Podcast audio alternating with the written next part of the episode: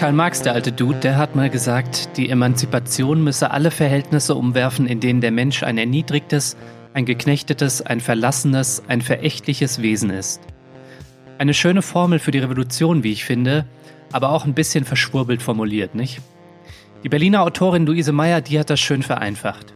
In ihrem Buch Marx Maschine schreibt sie sinngemäß, der Mensch muss abfacken, was ihn abfuckt. Und wie man das mit dem Abfacken richtig macht, also so richtig mit Stil, das erzählt uns Luise in dieser Folge von Dissens. Mein Name ist Lukas Ondreka, viel Spaß beim Dissens Podcast. Dissens, der Podcast für linke Gesellschaftskritik. Einmal so richtig schön abfacken, was abfuckt. Ja. Luise, genau. sag mal, was fuckt dich gerade richtig ab?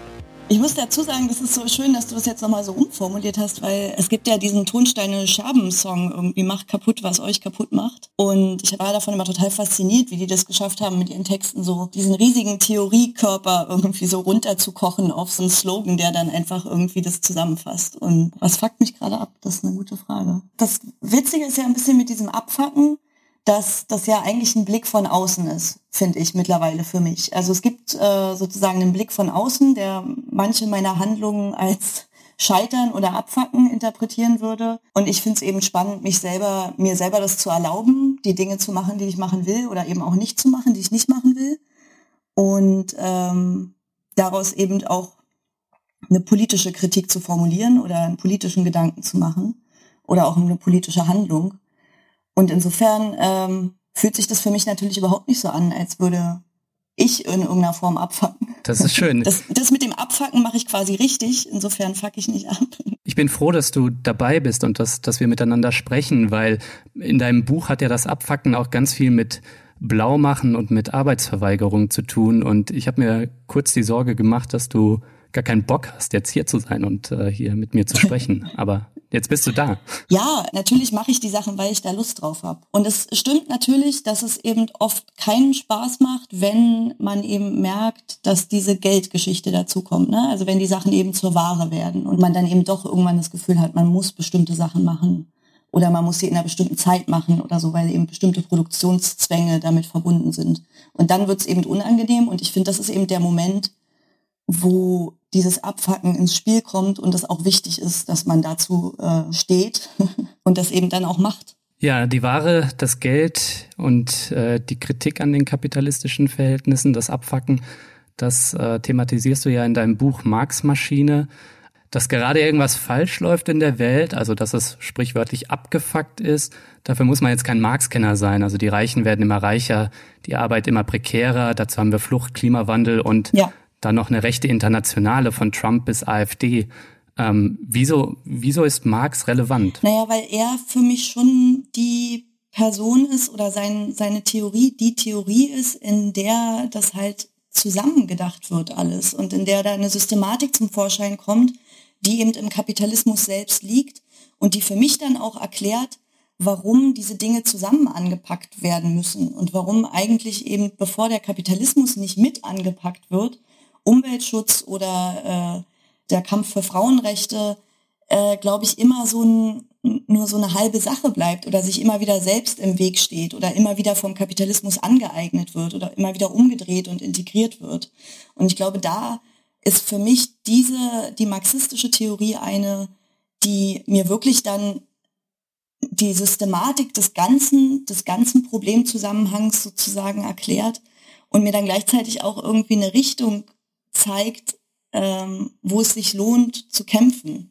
Die Kooptation, von der du gesprochen hast, das fand ich ganz interessant. In deinem Buch plädierst du dafür, dass wir Marx wieder in den aktuellen Feminismus tragen müssen. Kannst du das einmal erklären, warum wir das brauchen? Marx im Feminismus. Ich glaube, eine spannende Sache ist für mich immer die Geschichte des Feminismus selbst, dass der sich halt wirklich, so wie wir ihn heute kennen und auf den wir uns heute eben historisch auch beziehen, ganz viel, ist eben tatsächlich ein bürgerlicher Feminismus der damals schon vergessen hat, eigentlich über die Frauen nachzudenken, die schon lang, lange in irgendwelchen Fabriken zwölf bis 14 Stunden am Tag gearbeitet haben.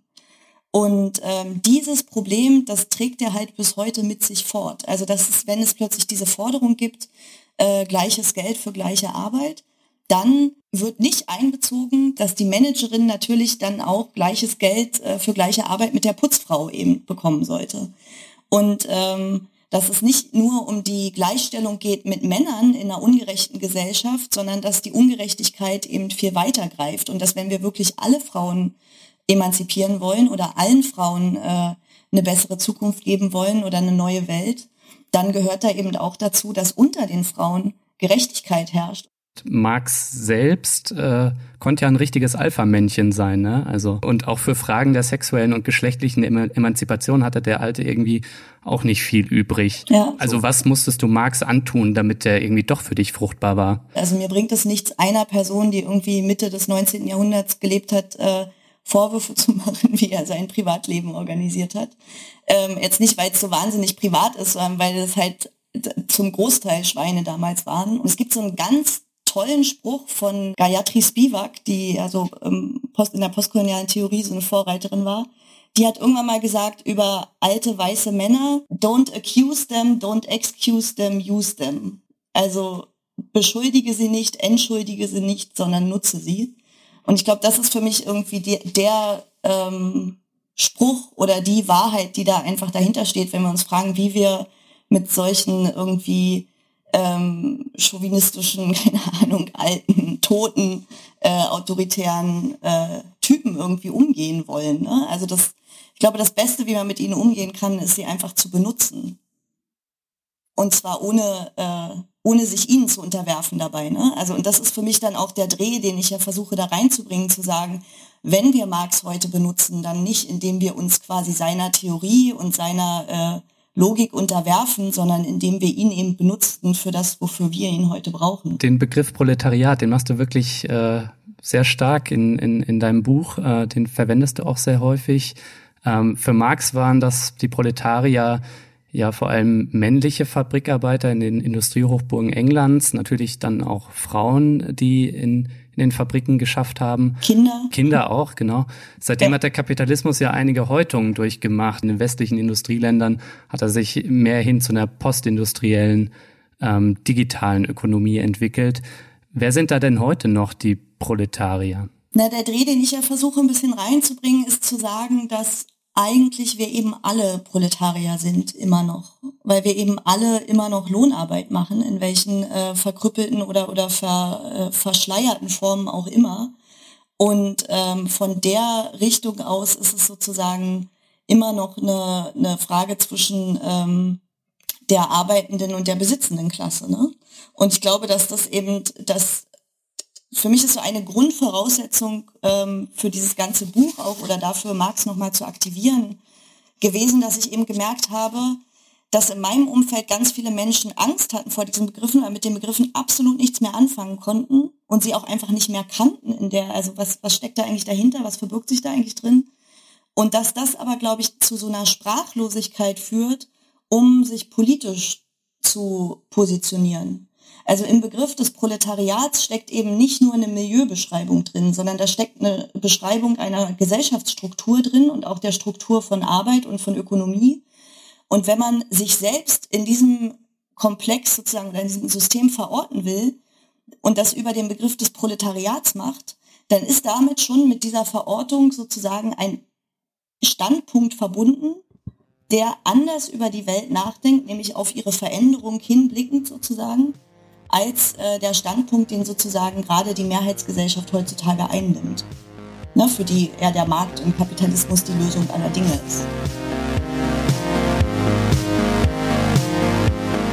An dieser Stelle möchte ich mal eben allen Menschen danken, die Dissens unterstützen und das so kurz nach Start des Podcasts. Vielen Dank für eure Mitgliedschaft, vielen Dank für euer Vertrauen. Dank euch können wir überhaupt davon träumen, Dissens dauerhaft betreiben zu können. Aber wir brauchen mehr Menschen, mehr Menschen, die sich solidarisch zeigen und die dazu beitragen, dass wir gute Ideen senden können. Wenn dir Dissens gefällt und du möchtest, dass es diesen Podcast weiterhin gibt und du ein bisschen Geld über hast, dann werde doch auch Mitglied. Helfen kannst du uns schon mit zwei Euro im Monat. Alle Infos hierzu gibt's auf unserer Internetseite www.dissenspodcast.de, der Link auch in den Show Notes. Auch dieses Mal verlosen wir wieder ein Buch unter allen Menschen, die bis zur nächsten Folge eine Mitgliedschaft abschließen. Und zwar das Buch von Luise Marx Maschine. Werdet also Mitglied. Zum Start von Dissens geht das 30 Tage gratis.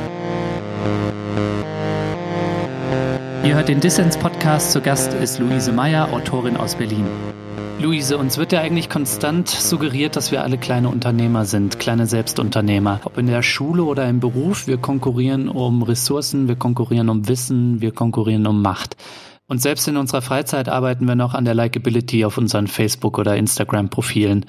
Und du hältst dagegen und sagst, dass wir stattdessen den Proletarier in uns wecken sollen. Ja. Was heißt das denn, den Proletarier in uns wecken? Also es ist natürlich irgendwie so ein bisschen auch ähm, ein Spiel mit einer bestimmten Sprache, die es eben heute gibt, immer so dieses Wecke das und das in dir, oder? Also es ist ja so eine Werbesprache. Aber was ich schon ganz ernst meine, ist, dass halt so viel von dieser Selbstausbeutung die ganze Zeit gesprochen wird.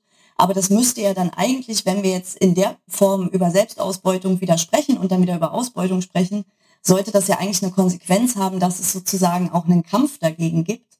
Und wenn es eben um Selbst Selbstausbeutung geht oder um diesen, dieses äh, internalisierte Unternehmertum, dann ist für mich das irgendwie auch eine ganz logische Konsequenz. Natürlich gibt es in mir dann auch etwas, was, was ich eben ausbeute oder was ich die ganze Zeit äh, unterdrücke oder versuche in irgendwelche Normen zu pressen.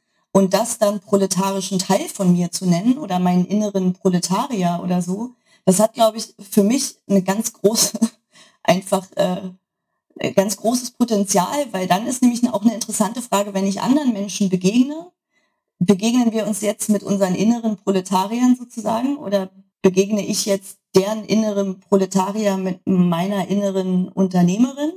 Ne? Also dann ist so die Entscheidung, wo, wie tut man sich politisch zusammen? Und in welchen Dingen unterstützt man sich, in welchen Aspekten und in welchen Aspekten ähm, versucht man sich vielleicht auch gegenseitig davon zu überzeugen, dass man diesen, dass dieser innere Unternehmer vielleicht auch mal Ruhe geben könnte oder da vielleicht auch gar nicht hingehört.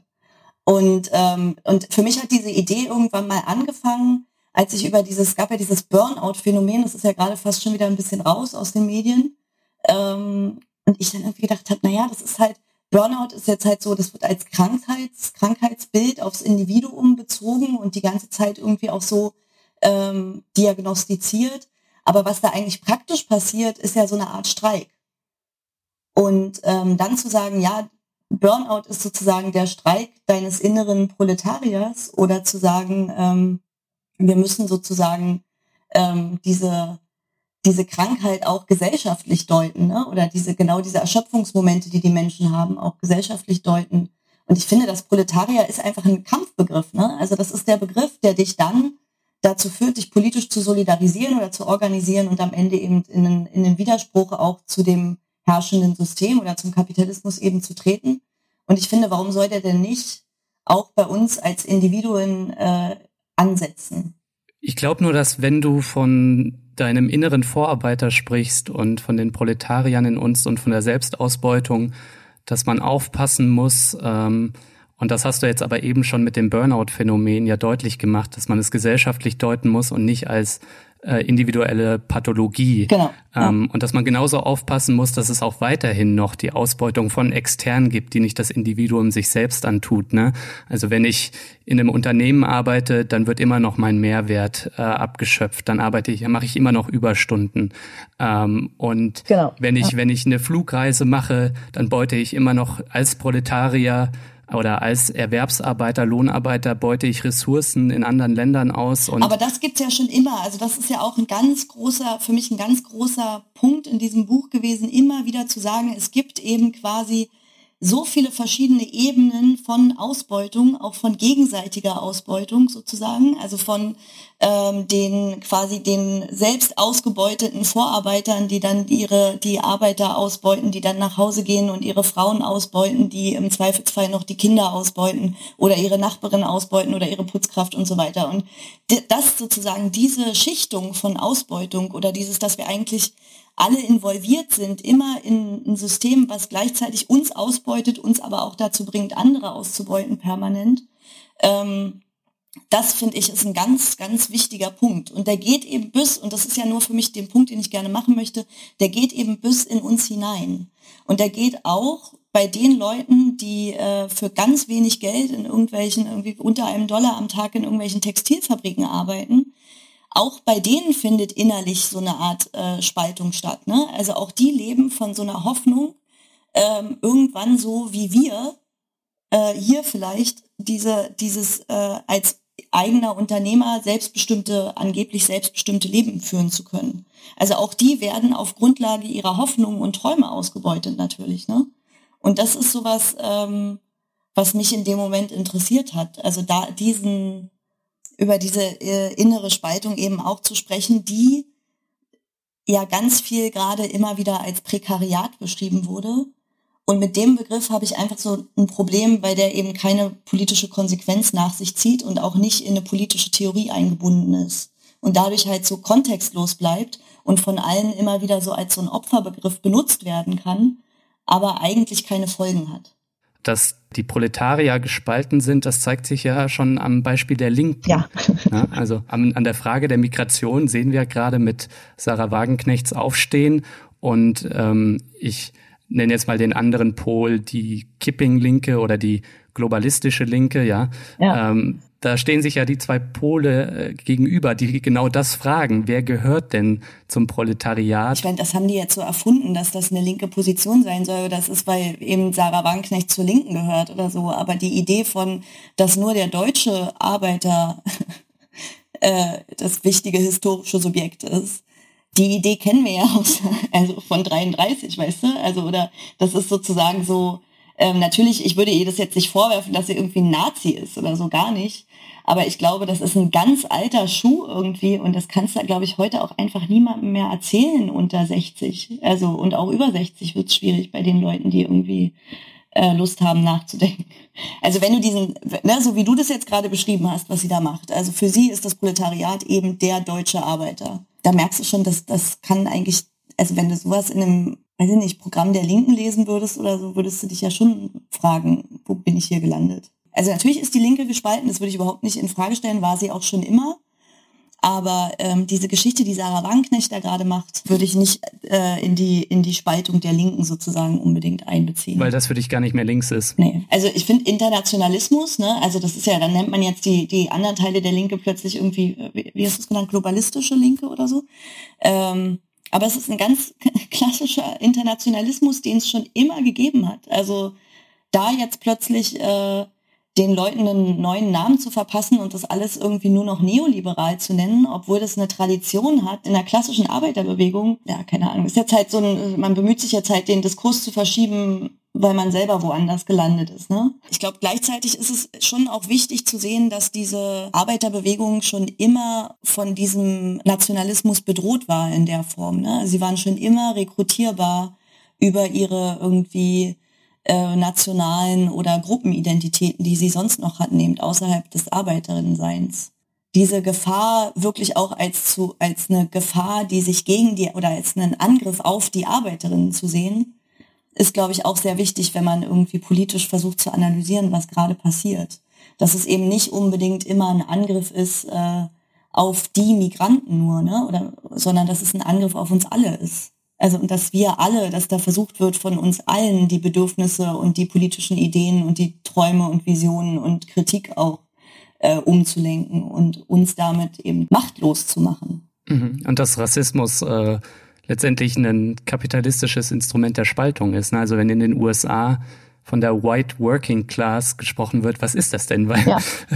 die Working Class ist äh, aus People of Color, ja. Weißen sowie äh, Schwarzen zusammengesetzt. Äh, und ähnlich multiethnisch, äh, postmigrantisch ist das, glaube ich, hier in Deutschland. Also nicht ganz so wie in den USA natürlich, aber ist ja auch eine postmigrantische ja. Gesellschaft. Also ich glaube, für mich ist das in diesem Programm oder in dieser diese Idee ganz wichtig, dass man diese Spaltung eben auch anerkennt. Also dass man gleichzeitig irgendwie sagt, okay, es ist eben so, aber das heißt nicht, dass wir uns politisch spalten müssen. Natürlich sind wir alle anders. Natürlich haben wir alle irgendwie andere Ideen, kommen woanders her, sind anders aufgewachsen und so weiter, äh, haben andere Lieblingsbücher. Aber trotzdem heißt es nicht, dass, dass wir nicht politisch ein gemeinsames Interesse und vor allem auch einen gemeinsamen Feind haben, ähm, weswegen man sich eben auch in bestimmten Punkten zusammentun kann. Und das überhaupt keinen Sinn macht, auf so eine komische, äh, also das, das dass es gerade so angelegt wird auf so ein, äh, wir sind von unserer Identität her sozusagen unvereinbar mit den anderen oder sowas. Wenn wir das schaffen, die Spaltung zu überwinden, dann sind wir bei der Formel, die man auf den letzten Seiten deines Buches liest. Revolution ist gleich Fuck up plus Solidarität. Ja. Fand ich auch sehr schön griffig. Hat mich ein bisschen erinnert an E ist gleich mc zum Quadrat, also so eine welterklärende Formel für die nächste Revolution. Ja, oder dieses im Kapital G minus äh, W minus G Strich oder so, oder Bindestriche sind das ja. Ja, ist quasi die Gegenformel, ne? Also das eine, das ist, was du eben beschrieben hast, ist die Formel, äh, wie aus Geld Kapital entsteht, was reinvestiert wird, Profit, Profit, der über, ähm, über allem steht. Ähm, und, und das ist die Gegenformel. Ja, also ich finde, ich meine, natürlich ist es auch ein bisschen äh, mit einem Augenzwinkern, ne, weil diese Formelhaftigkeit ist halt auch so. Also natürlich äh, kann die nie für sich alleine stehen. Ähm, und genauso wie das halt beim Kapital ist, findet diese, diese äh, Rechnung ja nicht nur einmal statt, sondern millionenfach und daraus entsteht dann das System sozusagen. Und das ist dann schon auch meine Idee und deswegen steht da auch Solidarität mit drin, dass das sozusagen millionenfach stattfindet ähm, und dadurch dann eben die gesellschaftliche Veränderung hervorgerufen wird. Und ähm, dieser Fuck-up, diese, diese Idee, die, die, äh, dieses Fuck-ups, also dieses äh, gleichzeitig irgendwie ähm, seine, sein, sein, seine Fehlfunktionen quasi gesellschaftlich zu betrachten ähm, und die in einen Streik zu verwandeln oder in ein politisches Instrument oder auch in ein Analyseinstrument zu verwandeln, das ist halt schon ein sehr individualistischer Ansatz auf den ersten Blick. Aber ich glaube, wenn der eben solidarisch wird und wenn wir miteinander in diesen Momenten solidarisch werden, dann steckt da eben eine ganz große gesellschaftliche Kraft dahinter und auch eine ganz große Erkenntniskraft. Work, life, balance. Work, life, balance. Work, life, balance. Work, life, balance. Ich seh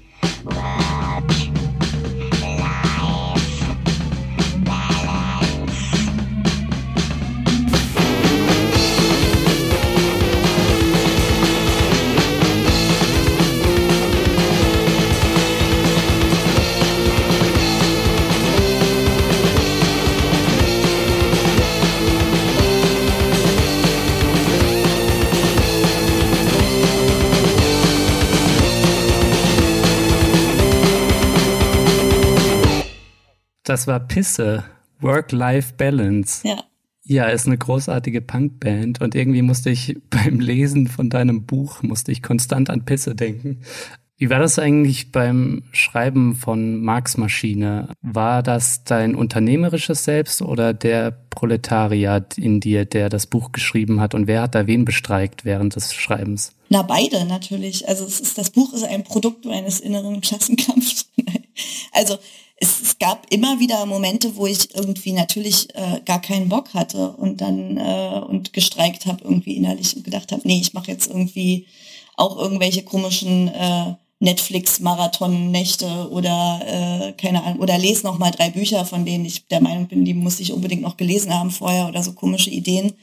Ähm, und dann gab es aber immer wieder so Momente, so funktioniert es bei mir beim Schreiben relativ oft, die, dass ich einfach so wütend wurde oder mich Sachen so angekotzt haben in der aktuellen politischen Entwicklung, dass ich mich wieder rangesetzt habe und auch wieder mit so einer Energie und so einer Wut daran gesetzt habe, ähm, dass das Ding dann einfach weitergeschrieben werden musste. Also, oder was heißt weiter? Es war am Ende war das eine wahnsinnige Sammlung an Versatzstücken, die ich dann eben zusammengestellt habe. Ähm, also es ist nicht so ein kontinuierlicher Schreibprozess gewesen in dem Sinne.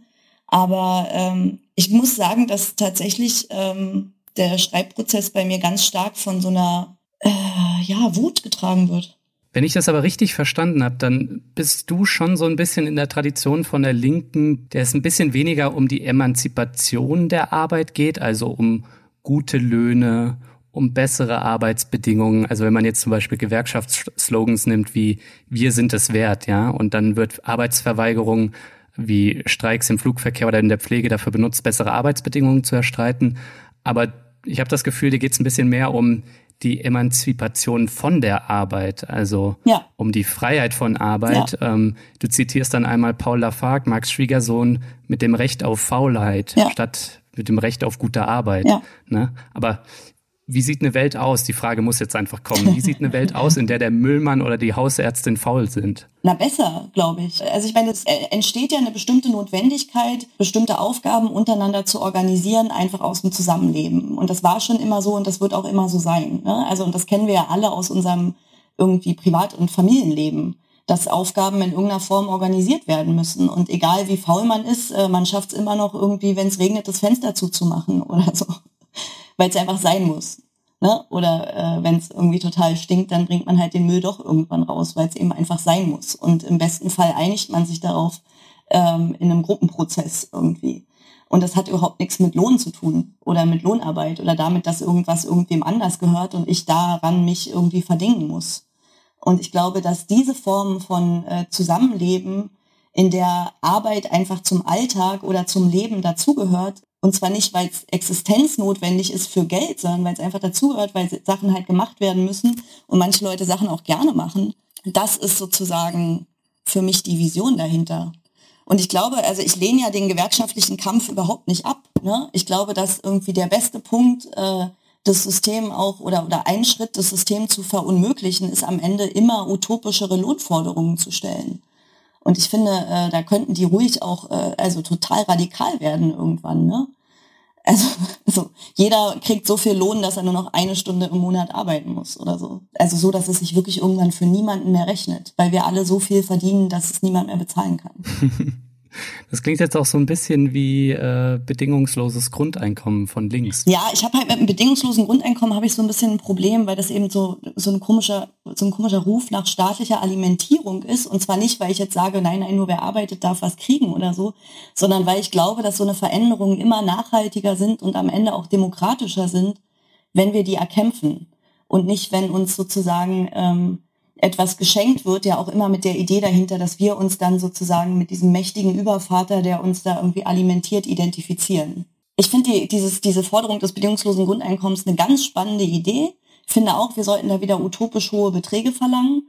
Aber ich glaube halt, dass die Gefahr, die da gerade bei diesen äh, Modellen besteht, die dann so als machbar gelten, ähm, da steckt eben die Gefahr drin, dass sich auch eine kritischen Masse dadurch entledigt wird. Ne? Also wir, wir sind dann alle erstmal ruhig gestellt und äh, die Konzerne können eben eigentlich machen, was sie wollen, können irgendwie mit den Politikern aushandeln, was sie wo tun, weil es irgendwie diese Momente des Streiks oder, oder diese Mittel sozusagen, die wir haben, auch über äh, Lohnarbeit letztendlich in der Gesellschaft, so wie sie gerade besteht, weil die dann halt nicht mehr da sind. Das heißt irgendwie so einen vollautomatischen Luxuskommunismus, äh, in dem wir alle nur noch Konsummonaden sind und äh, von Robotern Trauben gereicht bekommen, das wäre jetzt nicht so deine Idealvorstellung von Gesellschaft. Ich finde das schon auch spannend. Ich bin überhaupt nicht so jemand, der irgendwie Technik zum Beispiel total ablehnt oder so. Die Frage der Besitzverhältnisse ist aber eine andere. Die Frage der Besitzverhältnisse ist nicht, ob ich monatlich Geld überwiesen kriege. Die Frage der Besitzverhältnisse ist, wem diese Technik, die mich dann füttert, gehört. Und das ist eine Frage, die wir mit einem bedingungslosen Grundeinkommen noch nicht ansatzweise anrühren. Und das ist aber eine ganz wichtige Frage, weil diese ganze Technik, in der funktionieren ja irgendwelche Algorithmen, die uns am Ende auch, und das merken wir ja gerade immer mehr, äh, die uns auch steuern, die uns auch politisch steuern, die uns auch mit unseren Bedürfnissen steuern, die unsere Körper steuern und dressieren. Und da bin ich einfach sehr skeptisch, ob es ausreicht, wenn quasi unser Überleben gesichert ist von irgendeiner anonymen Stelle aus. Oder ob es nicht viel wichtiger ist, dass wir über diese ganzen Prozesse und über diese Techniken, die gerade entstehen, auch eine Form von Macht bekommen als Mehrheit oder als Gesellschaft. Wer letztendlich die äh, Roboter programmiert, ne? Also ist das irgendwie der Industrie-Militärkomplex, der dann genau. an den europäischen Außengrenzen äh, mit Drohnen und Wärmebildern äh, die Migration kontrolliert oder oder ist das dann am Ende der Pflegeroboter, der ähm, der Pflegerin dabei hilft, äh, eine Person aufzurichten genau, oder zu genau. betten? Und ich glaube, das ist total, also ich glaube, dass diese ganzen Technikfragen, äh, die müssen auch wegkommen von dieser Frage, haben wir jetzt einfach nur Angst vor Technik oder finden wir Technik toll?